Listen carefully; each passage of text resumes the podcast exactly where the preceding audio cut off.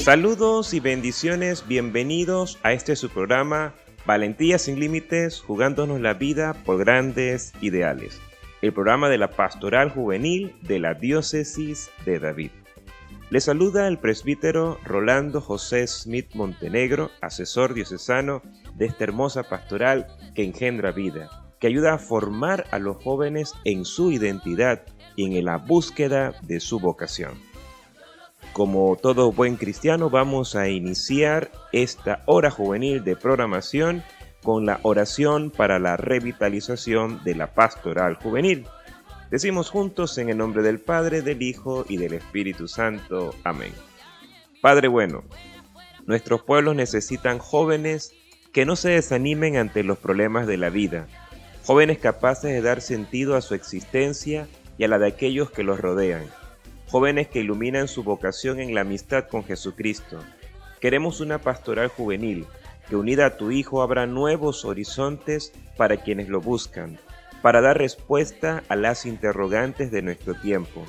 Deseamos escuchar tu palabra, que ella nos incendie el corazón y nos lance a conquistar nuevos ambientes, compartiendo con otros tu vida y la nuestra. Por ello, como los discípulos de Maús le decimos a tu Hijo, quédate con nosotros, que tu espíritu presente en nuestras comunidades juveniles las vivifique, y vivificados podamos dar vida. Que María, la joven de Nazaret, mujer llena del Espíritu Santo, nos acompañe en nuestro caminar para revitalizar la pastoral juvenil. Amén. En el nombre del Padre, del Hijo y del Espíritu Santo. Amén. Ahora en la palabra del día escucharemos el Evangelio según San Juan. En aquel tiempo Jesús dijo a sus discípulos, Si el mundo los odia, sepan que me ha odiado a mí antes que a ustedes. Si fueran del mundo, el mundo los amaría como cosa suya, pero el mundo los odia porque no son del mundo, pues al elegirlos yo los he separado del mundo. Acuérdense de lo que les dije, el siervo no es superior a su Señor si a mí me han perseguido, también a ustedes los perseguirán, y el caso que han hecho de mis palabras lo harán de las de ustedes. Todo esto se lo van a hacer por mi causa, pues no conocen a aquel que me envió. El Evangelio de hoy forma parte del discurso de despedida de Jesús a sus discípulos. Son como sus últimas recomendaciones antes de marchar al Padre.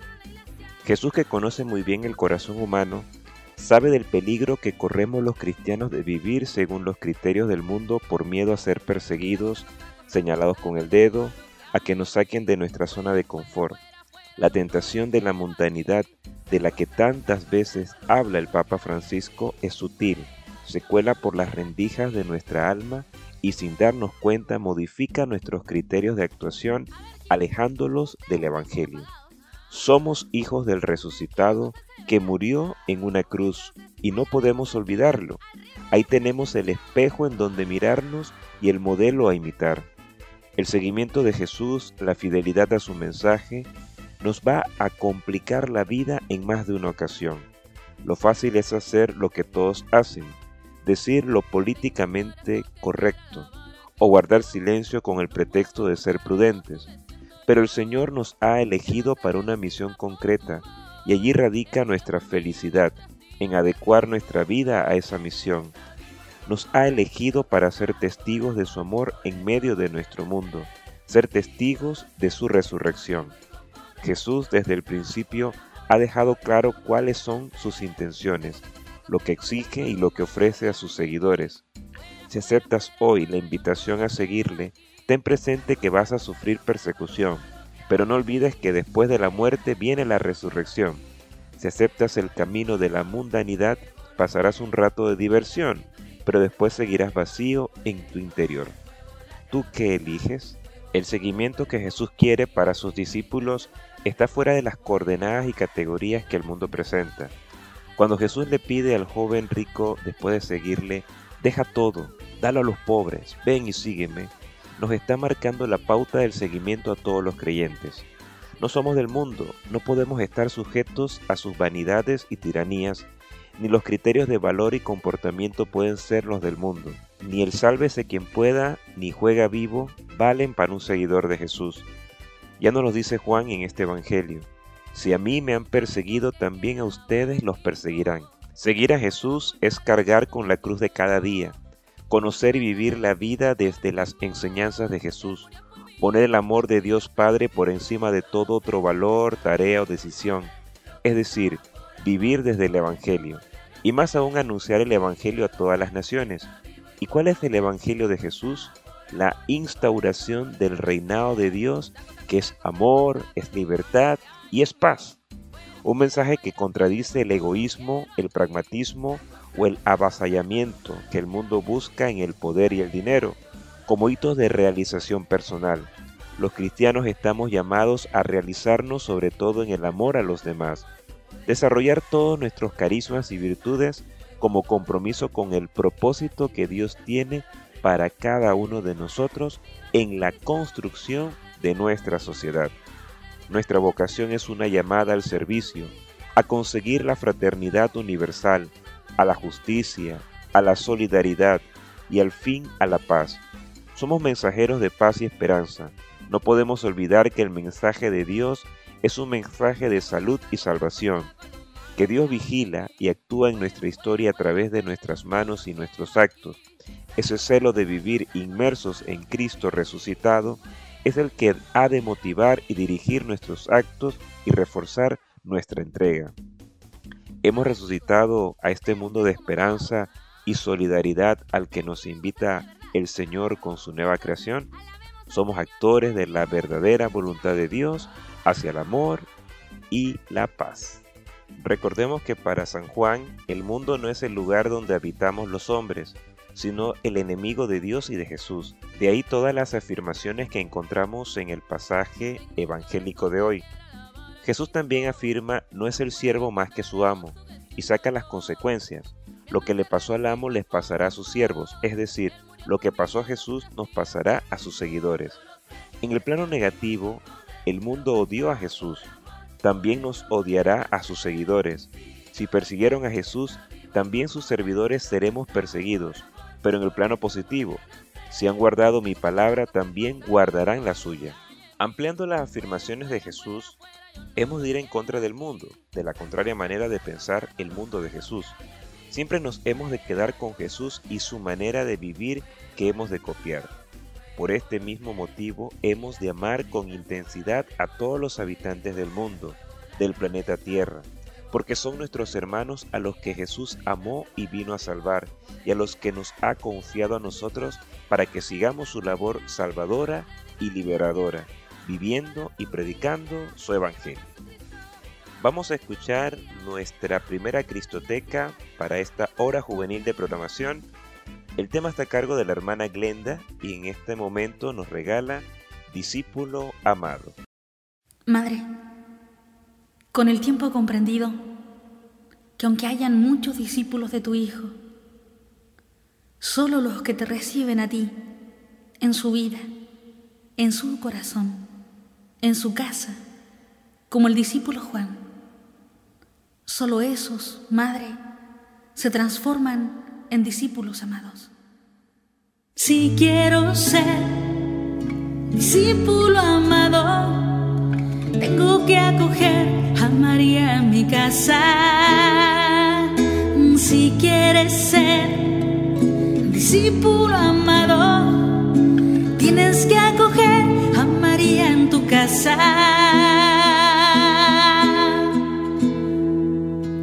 El discípulo amado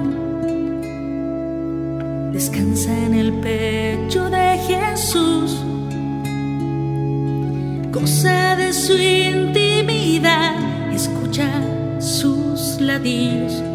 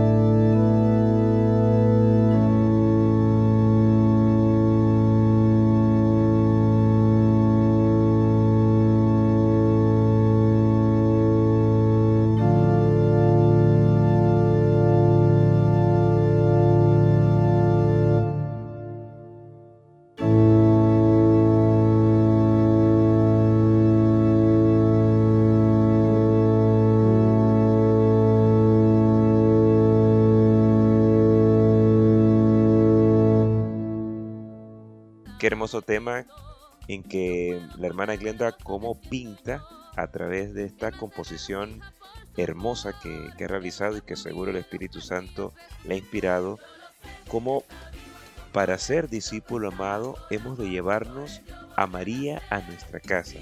Recordemos que estamos ya en mayo, el mes por excelencia de María, y un mes que nos invita también a nosotros a reconocernos como hijos de Dios e hijos de María. Es momento de escuchar nuestro primer segmento para esta hora juvenil de programación, Valentía sin Límites, jugándonos la vida por grandes ideales. Escucharemos a nuestro hermano Raúl Almendares con su segmento ¿Qué está pasando? Descubre lo más viral, noticias, tendencias y qué tiene que ver con los jóvenes católicos. Tú lo sabes, te lo contamos en ¿Qué está pasando?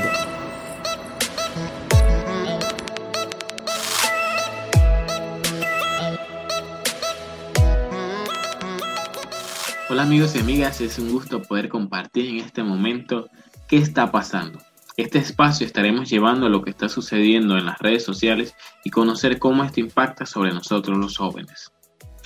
Hoy les estaré compartiendo un tema, o mejor dicho, una invitación que nuestro Santo Padre y amigo Francisco nos ha hecho para realizar y que lo hagamos de manera individual o en familia o inclusive en comunidad. Les hablo del rezo del Santo Rosario en contra de la pandemia. Iniciamos. El mes de mayo comienza con una maratón de oraciones a la Virgen, deseado por el Papa Francisco y promovido por el Dicasterio para la Nueva Evangelización, que une los templos marianos del mundo en la petición de liberar a la humanidad del drama de la pandemia. El alfabeto del rosario, el alfa y omega del maratón mariano platenario, que comenzó el primero de mayo, convocado por el Papa Francisco para implorar el fin de la pandemia. Una cadena de fe y de devoción que simboliza simbolizada por la corona del Santo Rosario, que se rezará cada día a las 18 horas, hora de Roma, en los santuarios de los cinco continentes. El rezo mundial del Rosario fue inaugurado por el propio Papa Francisco frente al icono de la Virgen del Socorro y será concluido por él el 31 de mayo desde también el Vaticano. El año pasado fueron los santuarios del mundo los que se conectaron con Roma en la tarde del 30 de mayo para rezar el rosario con el Papa Francisco frente a la gruta de Lourdes en los jardines vaticanos. Pero este año la oración será polifónica, con la más variedad de idiomas y de acentos, desde Corea del Sur hasta Brasil, desde Sydney hasta Washington pasando por algunos de los santuarios más famosos, como el de Fátima, la Basílica de Guadalupe y la de Loreto. Y en nuestra diócesis nos unimos con el rezo del Santo Rosario desde el santuario diocesano del Santo Cristo de Alange. Y desde cada parroquia y hogar donde con mucha fe y confianza pedimos a nuestra Madre María que interceda por la salud de nuestro mundo.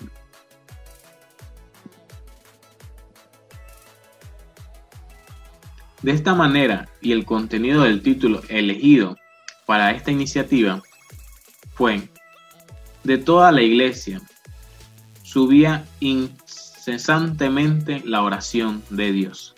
Hechos 12.5. Promovido por el Consejo Pontificio para la Nueva Evangelización.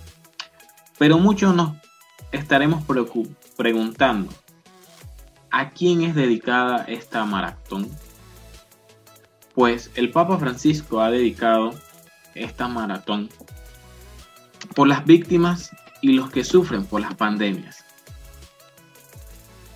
Esta llamada comunitaria pretende conseguir una oración continua distribuida en los meridianos del mundo, explicó el dicasterio dirigido por el arzobispo Rino Finchera. Todos los santuarios del mundo están invitados a rezar en la forma y el lenguaje que habitualmente se expresa en la tradición local, para invocar la reanudación de la vida social, del trabajo y de las numerosas actividades humanas que han quedado suspendidas a causa del COVID. Empezaremos rezando por los fallecidos de la pandemia y poco a poco nos acordaremos de los médicos, el personal sanitario, de los pobres y desempleados, de los ancianos y los presos, de los sin techo y de los que han sufrido y siguen sufriendo por este drama. Contemplar juntos el rostro de Cristo con el corazón de María, nuestra Madre, que ha escrito el Papa Francisco en su, carta dirigida a los fieles en el 2020. Nos hará estar aún más unidos como familia espiritual y nos hará superar esta prueba.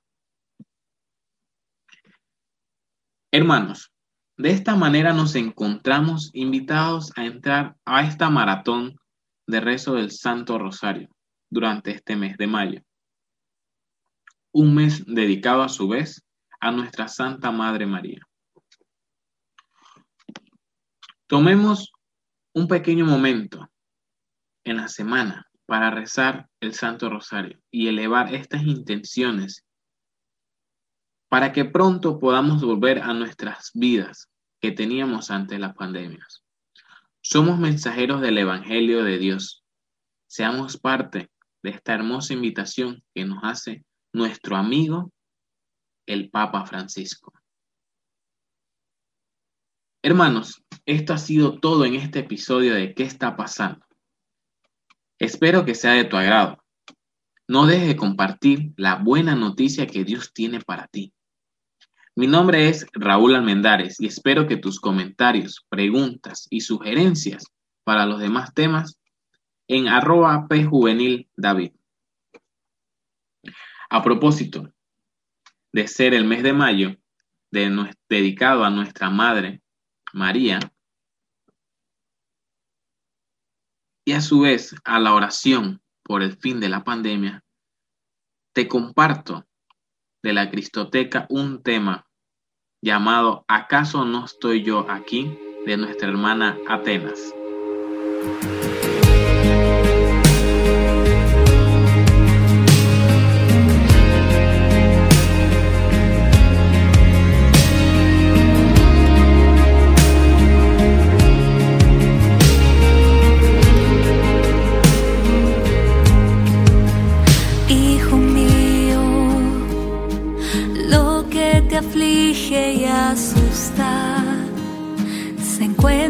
Las manos de Dios, se encuentran las manos de Dios.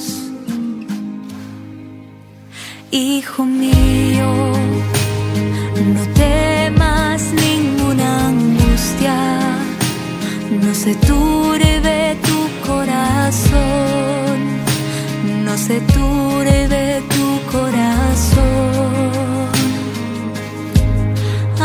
¿Acaso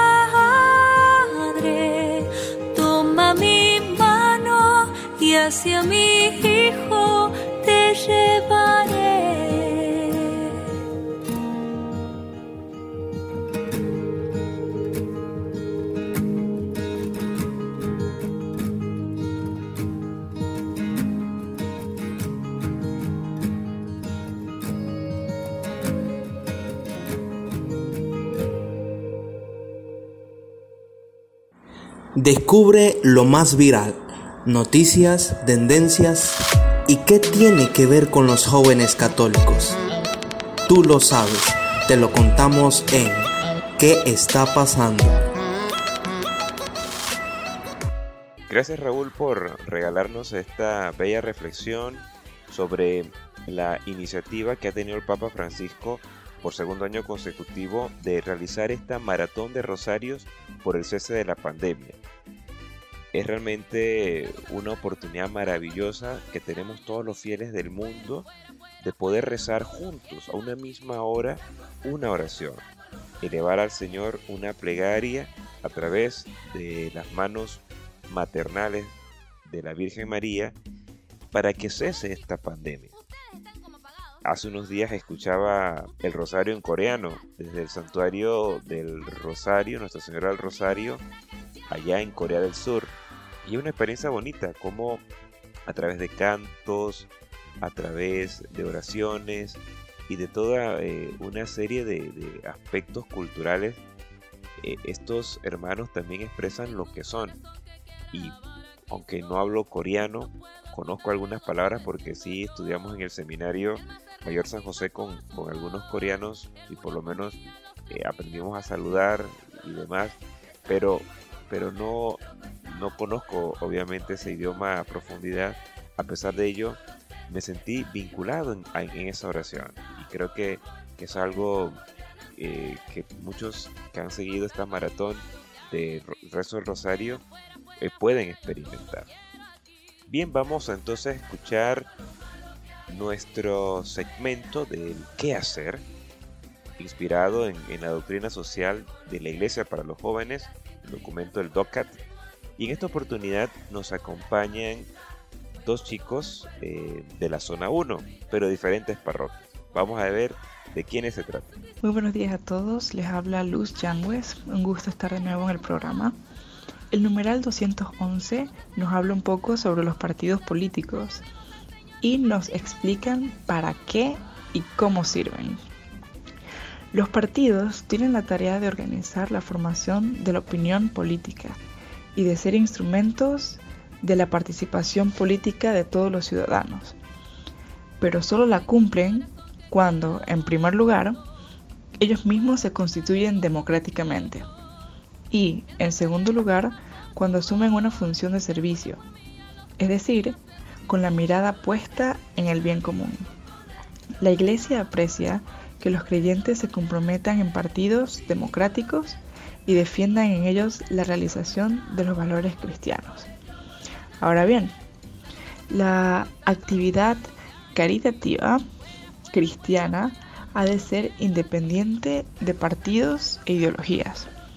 No es un medio para transformar el mundo de manera ideológica, y no está al servicio de estrategias mundanas, sino que es la actualización aquí y ahora del amor que el hombre siempre necesita. Benedicto XVI. Este numeral nos describe un concepto de partido político ideal que se basa en las necesidades del pueblo y para el pueblo. Pero también hace una distinción. Esa debería ser la labor del partido político, pero no se debe mezclar con nuestros esfuerzos de también ayudar al prójimo y a las demás personas. Dice, este, este concepto de, de ayuda caritativa cristiana debe ser independiente de los partidos políticos. Lo que pasa muchas veces y lo que hemos visto hoy en día es que eh, con la situación de nuestro país, muchos partidos políticos se aprovechan de las personas necesitadas y, y extienden una mano, pero con un beneficio mayor a largo plazo. Entonces, em, es por eso que muchas veces tenemos una idea bastante distorsionada de la labor del partido político. Y es por eso que muchas personas a veces también perdemos la, esperanza de que, de que alguna otra persona que pertenezca a un partido pueda hacer también em, una labor bastante honrada. Pero otro punto bastante importante es la posición de la Iglesia con respecto a la participación en estos partidos. Dice que aprecia que los creyentes se comprometan en partidos democráticos. Es decir, que valora el hecho de que los creyentes apoyen partidos que busquen realmente el bien común de la ciudadanía. Y no solamente eso, pero también añade que defiendan en ellos la realización de los valores cristianos. Es decir, que estando en ellos nosotros podamos predicar con el ejemplo y por medio de nuestras acciones que venimos de Cristo, que podemos participar de este tipo de proyectos siempre y cuando no desviemos la mirada del ser más importante de nuestras vidas, que es Jesús. Y que por medio de ello podamos también servir al prójimo, pero de una manera que santifique y que nos una a todos en comunidad. Gracias Luz por acompañarnos nuevamente aquí en Valentía sin Límites, jugándonos la vida por grandes ideales y por conversarnos sobre lo importante que es nuestra participación ciudadana también en partidos políticos y la posición de la iglesia en cuanto a que los cristianos eh, puedan acceder a partidos con raíces democráticas y que defiendan en ellos la realización del mensaje cristiano. Obviamente esta tarea no le corresponde al clero, sino que le corresponde a los laicos, pero eso sí, asesorado para que puedan realizar una excelente labor y llevar el mensaje de Cristo que busca el bien común a toda la realidad de la sociedad. Vamos entonces a escuchar nuestro siguiente participante. Buenos días a todos nuestros radioescuchas del programa Valentía sin Límites de la Pastoral Juvenil. Mi nombre es Alberto González y soy miembro de la comunidad juvenil de la parroquia Santa María la Antigua. ¿Por qué debe cumplir la información política ciertas normas éticas? La genuina información de la opinión democrática se garantiza solamente cuando se da la objetividad y la libertad de la información. Cuando el poder político controla la información y la manipula para fines ideológicos o propagandísticos, vulnera un derecho fundamental de la persona humana. El derecho fundamental de todos nosotros, la población entera, debe ser que tenemos derecho a saber de cómo es la información y que no sea, eh, como dice aquí, no sea manipulada para fines de cualquier otra persona o de grupo, sino que se sepa la información correcta desde, desde sus raíces o desde su origen y que se lleve a la mayor cantidad de personas, de la persona humana, a saber su derecho inalienable a la participación. La información política independiente y el, derecho a la libertad de expresión son elementos fundamentales del bien común. Esto debe ser elementos y derechos que todos nosotros, la población, en este caso la población panameña, tenemos derecho a expresar eh, nuestras inquietudes o que si queremos saber eh, cómo son los hechos, cómo están eh, los ambientes tanto políticos, económicos, los temas de salud. Eh, nosotros tenemos derecho a saber completamente cómo está la situación, en este caso, en nuestra república. No solo porque sin ellos no funciona la política, sino también porque el ser humano como persona tiende a la verdad. nosotros los humanos siempre vamos a tener eh, otros factores o otros medios, en este caso, gracias a la alta a la, a la alta tecnología que, que contamos ahorita, se puede saber o se puede hacer la investigación de cómo fueron los hechos desde su origen, eh, la libertad de la información, de la comunicación. ya en tiempos anteriores solo sabíamos lo que los medios de comunicación tradicionales nos comunicaban. Ahora tenemos otros medios, otros espacios donde podemos investigar eh, la otra parte de la información que no sea editada o manipulada. Además, también es importante que se tenga en cuenta la comunicación pública a todos los grupos sociales que existen en el país, también a las minorías de grupos que existen. Esto quiere decir que por pocas que sean las personas en un grupo X o Y, tienen derecho a saber sobre la información y de lo que esté sucediendo, ya sea en el entorno de la sociedad o en los grupos o en este caso en nuestro país. Eh, todos grupos sin diferencia de raza ni de sexo debemos saber y conocer todos nuestros derechos y los temas que son de importancia que nos sirvan para para conocer nuestro, nuestros derechos, nuestros deberes eh, y también para llevar una vida saludable eh, que cuenten con que cuenten con eh, la una vivienda, el agua potable, porque con estos medios de comunicación podremos transmitir o también dar a conocer los problemas que existen en esos diferentes grupos sociales. Gracias Alberto por hablarnos sobre la objetividad en el flujo de información política, de manera que podamos nosotros tener acceso a ella a través de diversos medios y que ello, con esa información, tengamos un criterio que sea formado y emitir nuestra opinión en un determinado tema y así poder juntos a nuestras autoridades tener una mejor sociedad a través de nuestra adecuada participación ciudadana. Precisamente Alberto nos ha sugerido nuestra siguiente Cristoteca. El tema está a cargo de Siervas y se llama Somos Hermanos. Adelante.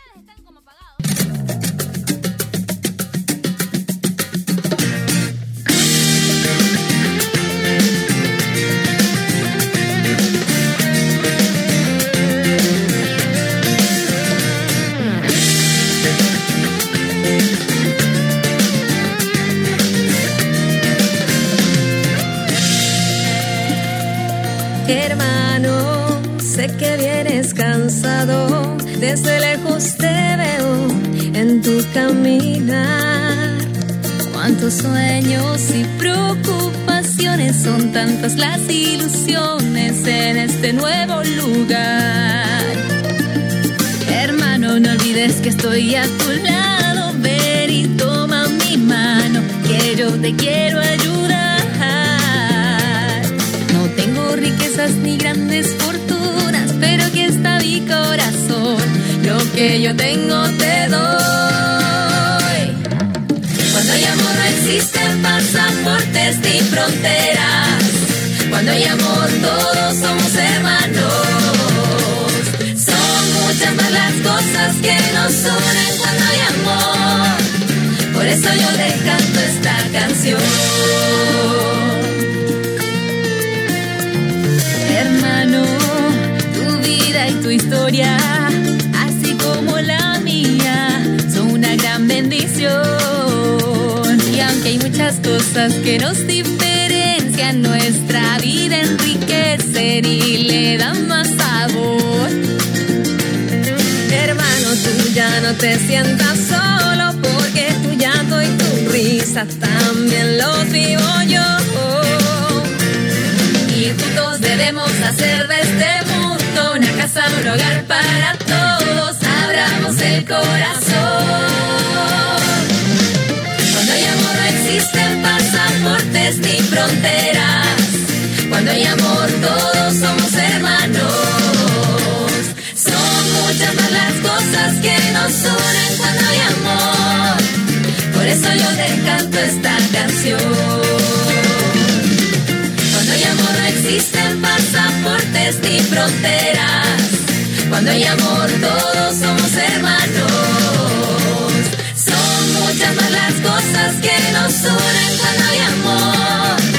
Por eso yo le canto canción. Bienvenida Europa y toda Oceanía. Norteamérica, África y Asia también. Sudamérica, Centroamérica. Lleva al mundo entero esta canción.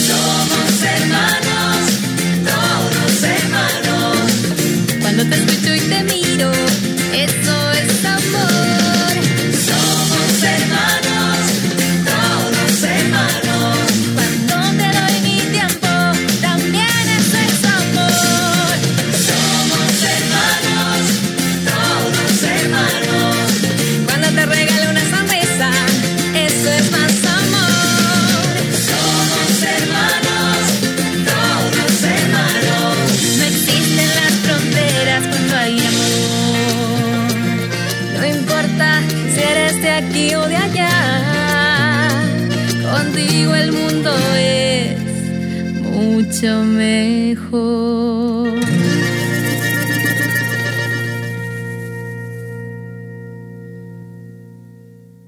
Qué hermoso tema que nos han regalado nuestras queridas hermanas de Siervas. Y según lo que nos dice Alberto, es el tema más reciente de, esta agrupación musical. Creo que está inspirado, eh, lo sentí así, en- en la carta del Papa Francisco Fratelli Tutti, en donde pues, nos invita a reconocer que todos somos hermanos. Pidamos pues, al Señor que, así como nos dice esta canción, aceptemos, valoremos y exaltemos las diversidades que experimentamos alrededor del globo terráqueo, pero sabiendo que todos somos hermanos. Nuevamente nuestra querida compañera de programación Luz Yangues eh, nos va a compartir un poquito más sobre el DOCA. Adelante Luz. Numeral 213. Se perjudican los cristianos a sí mismos cuando defienden el orden básico de la democracia. El orden básico de la democracia es el ordenamiento en el que mejor se pueden recoger los principios cristianos fundamentales. En su moral política, el cristiano no defiende unas opiniones religiosas especiales o unos principios generales del Estado fundados en la razón. Ahora nos da una cita de Filipenses 4:8. En fin, mis hermanos, todo lo que es verdadero y noble, todo lo que es justo y puro, todo lo que es amable y digno de honra, todo lo que haya merecedor de alabanza debe ser el objeto de sus pensamientos. Esto vale también para cuando los cristianos se encuentran en una situación aparentemente contradictoria. Por un lado, el logro máximo de los valores fundamentales, sobre los que se encuentran la libertad de conciencia de religión. Y por otro, tienen que contar con que probablemente una mayoría no se oriente, piense, actúe y decida por esos valores. Solo mediante un trabajo coherente podrán los cristianos conven- convencer e inducir a sus prójimos a tener actitudes diferentes.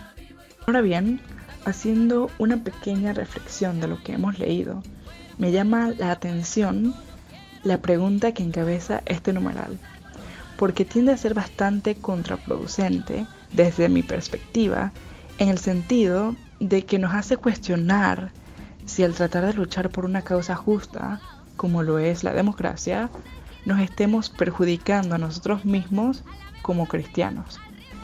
Y algo muy curioso es que la respuesta a esta pregunta no se encuentra implícita en el texto, sino que nos da una explicación de la causal del cual nos sintamos afectados por este tipo de acción y lo relaciona también a nuestra moral política como cristianos. Desde mi análisis, la respuesta a la pregunta ¿se perjudican los cristianos a sí mismos cuando defienden el orden básico de la democracia? sería no. Los cristianos no se perjudican a sí mismos cuando defienden este orden básico. Sin embargo, sí se perjudican cuando sus pensamientos no son coherentes con sus acciones. Y esto está señalado en, este numeral básicamente al final del texto.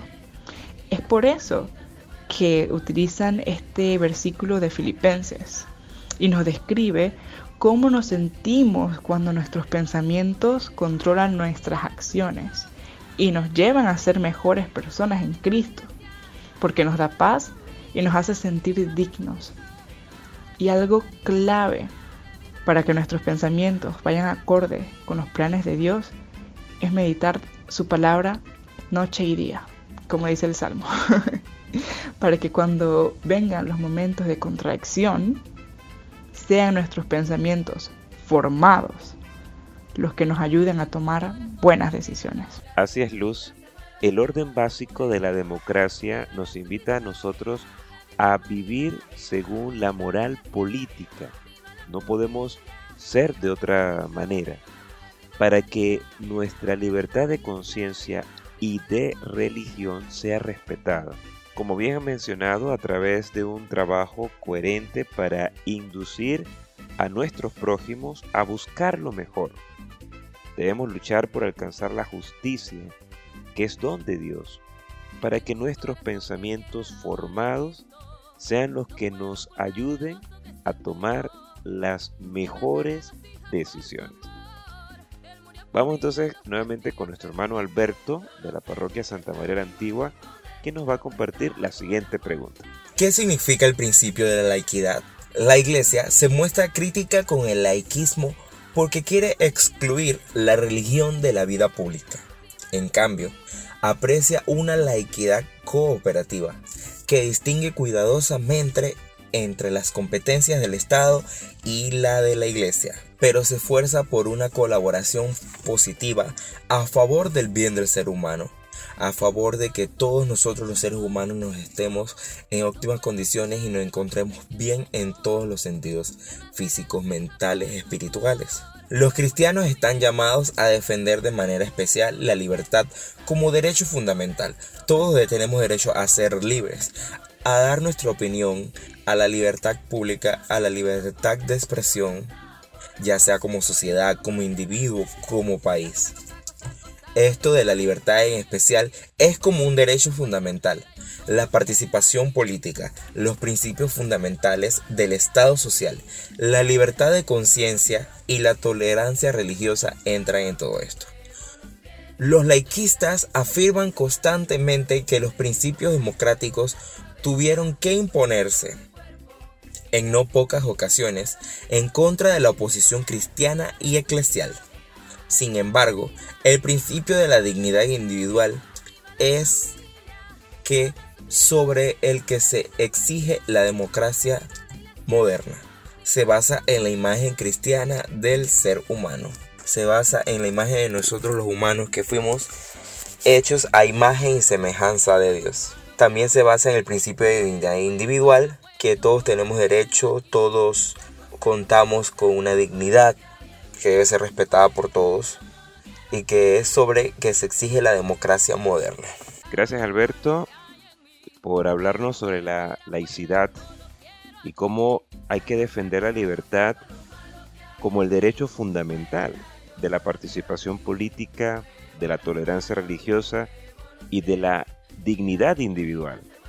Son los principios en donde se basa, se construye nuestra sociedad. Vamos entonces chicos a nuestra última Cristoteca para esta hora juvenil de programación. El tema está a cargo de nuestros hermanos Dominus Deus.